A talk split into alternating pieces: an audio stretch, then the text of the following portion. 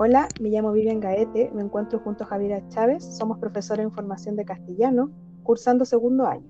Bienvenidas y bienvenidos a nuestro primer segmento del podcast literario Conversación Introductoria sobre el héroe en la literatura española. Hoy hablaremos sobre el tópico héroe en la literatura española con el fin de ayudar a los nuevos lectores a comprender las obras desde la característica principal de la época y el heroísmo. Por ende, las preguntas que figurarán en la conversación cumplirán con el objetivo de guiar al oyente en un aprendizaje más profundo. Por consiguiente, trataremos dos puntos. El primero, el contexto social religioso desde la mirada de los autores de Bakhtin y Heidegger. Y el segundo, visión del héroe en las obras literarias Mio Cid, La Celestina, Buen Amor y Danzas de la Muerte.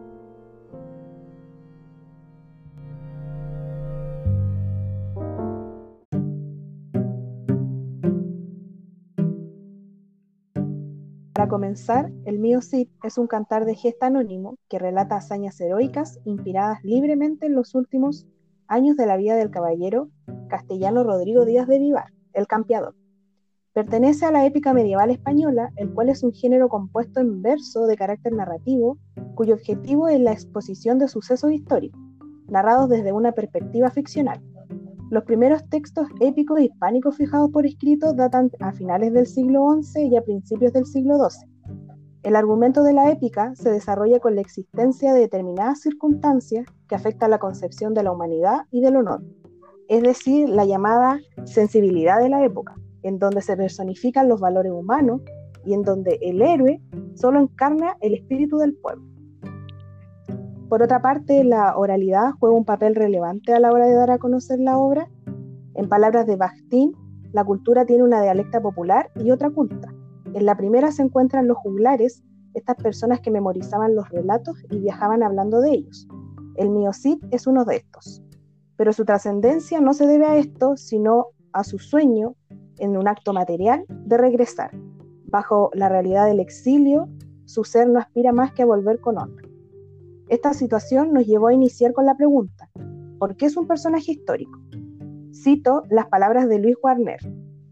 El Cid es ya, para el mundo del espíritu, el héroe, protagonista poético, que constituye el prototipo de ideal caballeresco según se concebía en la Edad Media. Es como Aquiles para Grecia, Eneas para Roma, lo mismo que el Roldán para Francia, Sigfrido para Alemania, sin dejar de ser hombre que llora como los humanos aunque venza como los seres. En su temple moral se funden las más nobles atributos del alma castellana, la gravedad en los propósitos y los discursos, la familiar y noble llaneza, la catesiana ingenua y reposada, la grandeza sin énfasis, la imaginación más sólida que brillante, la piedad más activa que, que contemplativa, la ternura conyugal más honda que expresiva, la lealtad al monarca y la entereza para querellarse de sus desafueros. Es a lo que finalmente se reduce el héroe. Las palabras del señor Warner dan inicio a la explicación del ser humano ejemplar para la época. ¿Qué opinas tú, Javi?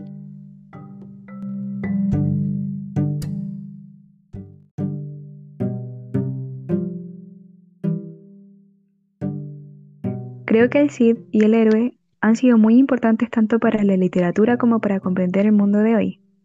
Creo que hoy siguen existiendo los héroes, pero no, tan, no como antes. Más bien están humanizados, no tan perfectos, sino más jugados.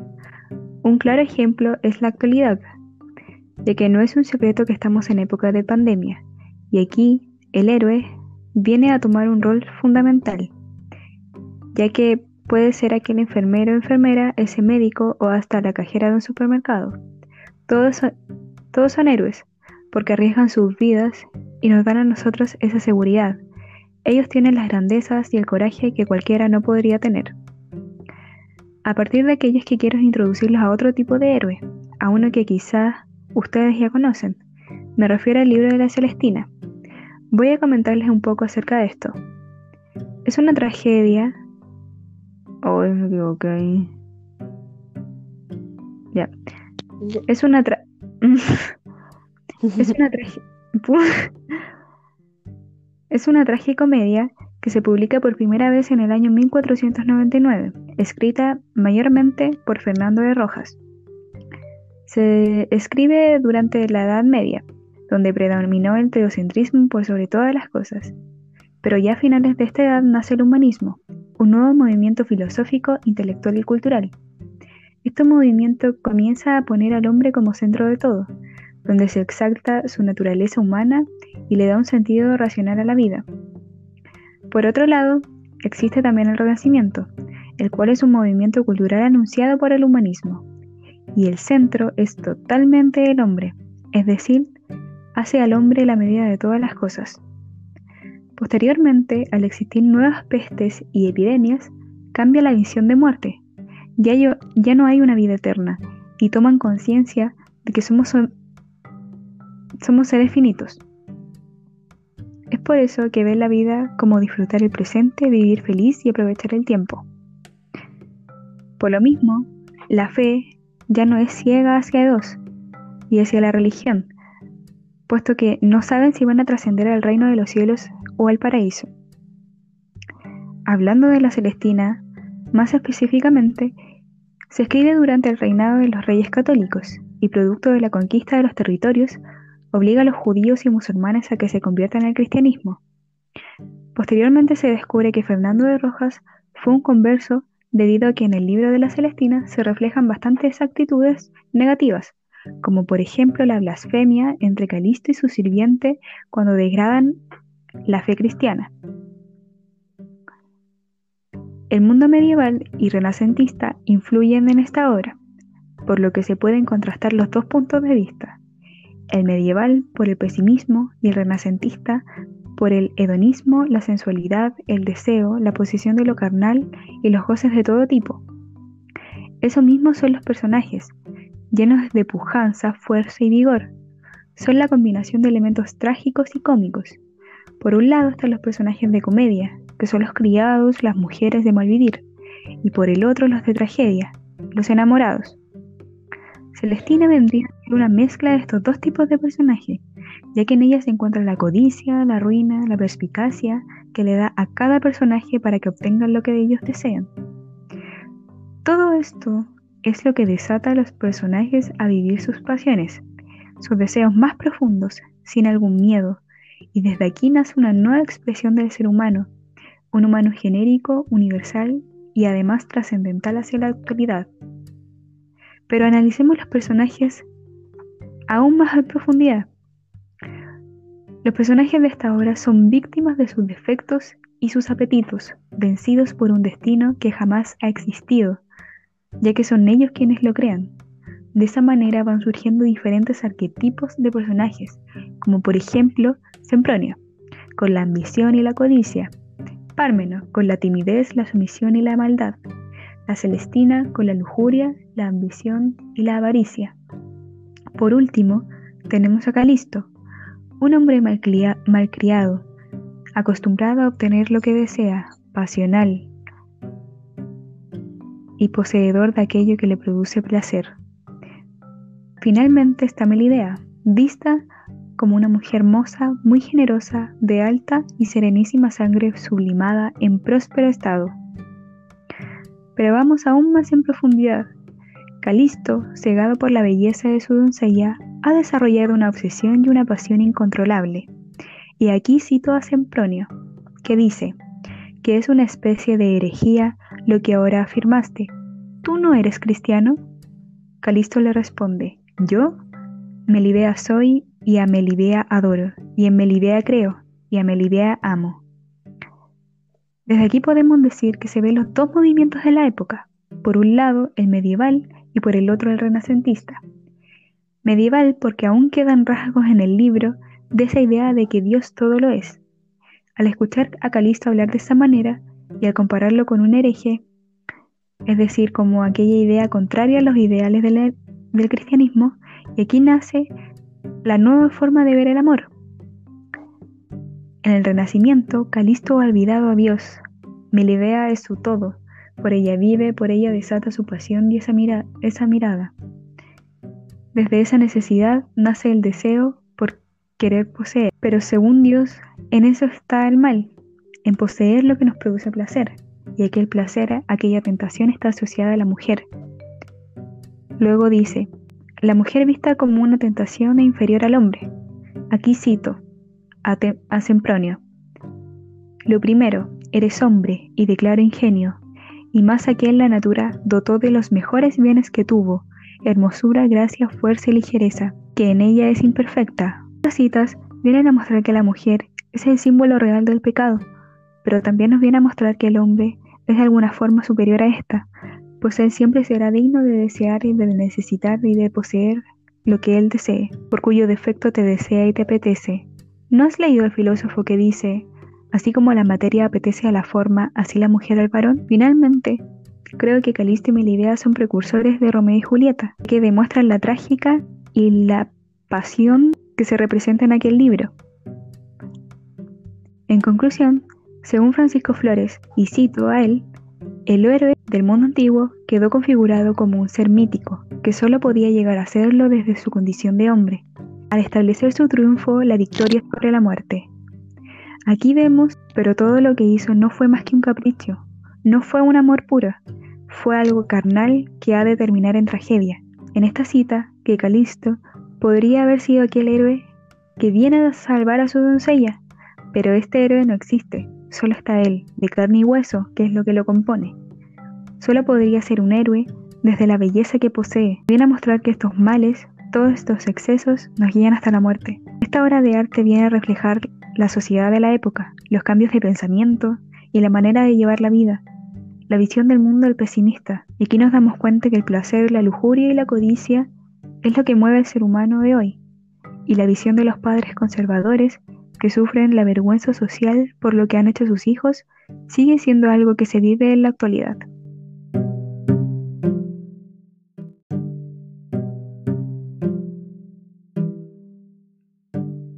Para continuar con el segmento, Javiera nos va a hablar del siguiente libro, El Buen Amor. Con el segmento, Javiera nos va a seguir conversando acerca ahora del buen amor. El libro de Buen Amor es una obra escrita por Arcipreste Edita, Pertenece a la literatura medieval del siglo XIV, marcada por la religiosidad, Dios y el hombre. En este punto aquí a Heidegger. No améis el mundo, ni lo que hay en el mundo. Si alguien ama el mundo, el amor del Padre no está en él, puesto que todo lo que hay en el mundo, la conscupiscencia de la carne, la conscupiscencia de los ojos y la jactancia de las riquezas, no viene del Padre, sino del mundo y el mundo y sus concupiscencias pasa, pero quien cumple la voluntad de Dios permanece para siempre. El buen amor es una obra escrita por Arcipreste Edita. Pertenece a la literatura medieval del siglo XIV, marcada por la religiosidad, Dios y el hombre. En esta época, Dios era el centro de todo, y desde aquí viene el teocentrismo. Entendámoslo como el centro de todo el universo, todo se hacía a partir de Dios. El arte, la literatura, la música y la filosofía. En el caso de la literatura, era muy notorio este protagonismo, ya que la mayoría de las historias medievales hablan sobre Dios, la Virgen, el Espíritu Santo, el pecado y otros. Debemos vivir explicando esta cita. Queda claro que todo queda a otro nivel, todo es en relación a Dios, todo pasa inadvertido menos Dios. De ese modo, la Biblia viene a ser el modelo a seguir de todos los libros de la época, pues en él habla sobre Dios y cómo nosotros no debemos caer en el pecado, en la lujuria, en la tentación o en la concupiscencia. El héroe visto desde una cita de Francisco Flores. El héroe medieval era un hombre que actuaba conforme a unos valores que le condicionaban en su manera de obrar y, proyectarse sobre unos principios religiosos como del cristianismo, ya no era necesario que solo fuese vencedor, pues también podría llegar a serlo apareciendo como derrotado. Tomando esto desde el teocentrismo, o sea, del Dios como centro de todo, el héroe era el modelo en aquella sociedad que había que imitar, pero el héroe y el Dios no pueden ser imaginados en el mismo lugar. Es decir, o existe uno o existe el otro. Es por eso que la muerte del héroe adquirió un valor religioso, trascendental. Ya no es un dios, es una persona común. Veamos el libro de Buen Amor. Este libro, al escribirse durante la época medieval, trae consigo temas predominantes, como lo son el amor y sus peligros, el amor de Dios o la tentación, el pecado y la posesión de lo carnal. Ya no hay un héroe y quizás tampoco un Dios, pues el hombre se humaniza con todo lo que conlleva saciar y poseer lo que desea con ansias. Veamos un ejemplo. Finalmente, dice, yo, como soy humano y por tal, pecador, sentí por las mujeres a veces gran amor. Que probemos las cosas no siempre es lo peor, el bien y el mal, saber y escoger lo mejor. La naturaleza del amor. Aristóteles dijo, y es cosa verdadera, que el hombre por dos cosas trabaja. La primera por el sustentamiento y la segunda era por conseguir unión con hembra placentera. Luego dice, digo que más el hombre, pues otras criaturas, tan solo en una época se juntan, por natura el hombre, en todo tiempo, sin ceso y sin mesura, siempre que quiere y puede hacer esa locura. A partir de estas citas, sin duda aparece el ser humano como un ser pasional, que se enamora y que es comparado como un animal. Fijémonos que los animales no razonan, ellos solo actúan desde su instinto, tal como funciona el hombre en esta cita. Esto podría tener una gran relación con lo apolíneo y lo, dionisiaco, es decir, la razón y la pasión, siguiendo con lo pasional del hombre. De ese momento podríamos tomar una proyección a la sociedad que hay hoy en día. Cuando dice que el hombre sin ceso y sin mesura, es decir, sin contención a realizar algo, está hablando precisamente de lo que se dijo anteriormente, de ese deseo incontrolable de, poder, de poseer a la mujer, al dinero o a lo terrenal.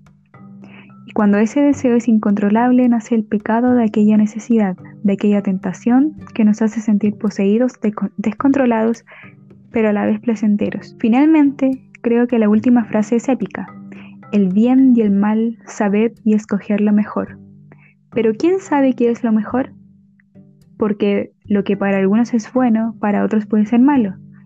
Y desde allí nos mira Dios, desde el cero no ser pecadores, llenos de lujuria, pasión y locura. Eso es lo que nos encanta, lo que nos hace caer, pero también nos puede llevar a lo máximo que es el placer. Entonces están los dos extremos. Solo depende de cada cual. Concluyendo, ¿dónde está el héroe? Ya no hay un héroe. Está el ser humano en todo su esplendor, en toda su satisfacción. Ya no hay un ganador o un vencedor. Ya no está solo lo bueno, también está lo malo, está el pecado. El ser se humanizó y ha llegado a lo más puro.